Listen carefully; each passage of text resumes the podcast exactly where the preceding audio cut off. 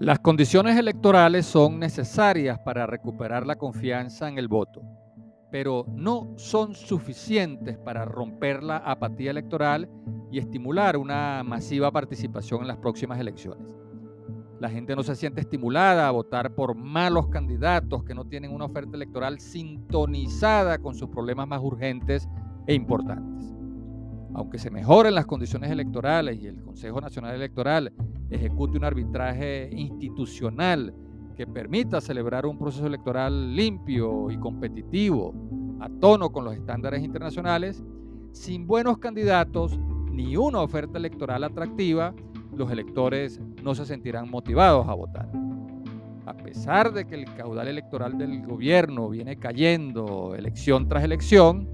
la división de la oposición y los malos candidatos aumentan la abstención que pone a ganar al candidato oficialista.